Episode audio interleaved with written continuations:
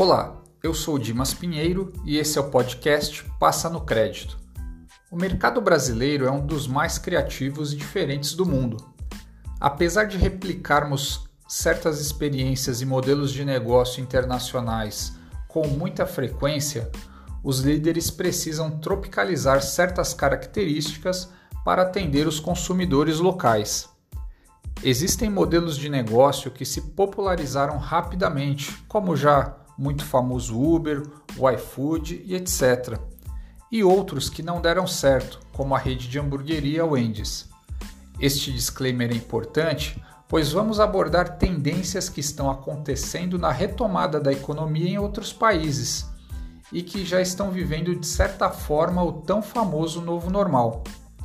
Muito bem, com base no artigo de Katrina Lane de 6 de julho de 2020, eu gostaria de destacar algumas mudanças de comportamento nos mercados internacionais que podem fazer sentido na nossa economia. O primeiro deles é o retorno do comércio local.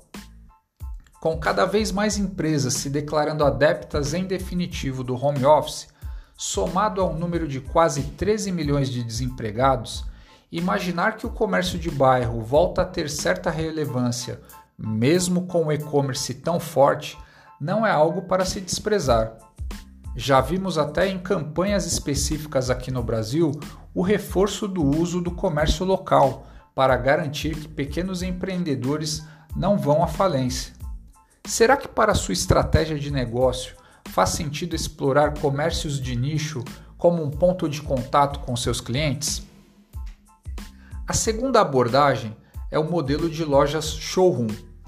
Com a intensificação das compras online e a realidade virtual auxiliando na experiência de compra de produtos, muitos clientes usarão os pontos físicos apenas para retirar mercadorias, reforçando a tendência de redução da circulação em lojas. Um exemplo prático é o reforço tecnológico da rede Amaro, que desenvolveu uma modelo, isso mesmo, uma modelo totalmente baseada em inteligência artificial para ser a garota propaganda da sua plataforma. O terceiro destaque é do social e-commerce. Comprar em grupo, mesmo que pela internet, é algo que já ocorre na China através dos aplicativos como o Pinduoduo, que permite a formação de grupo de compras e uso de cupons de desconto. Algo similar utilizando uma extensão para o Google Chrome é o Squadded, que possibilita uma experiência de compra coletiva online. Quais sinais e comportamentos você enxerga no âmbito do consumo? Compartilhe no blog passanocredito.net.br e acesse o nosso Instagram, arroba passa no crédito. Um abraço e até o próximo episódio.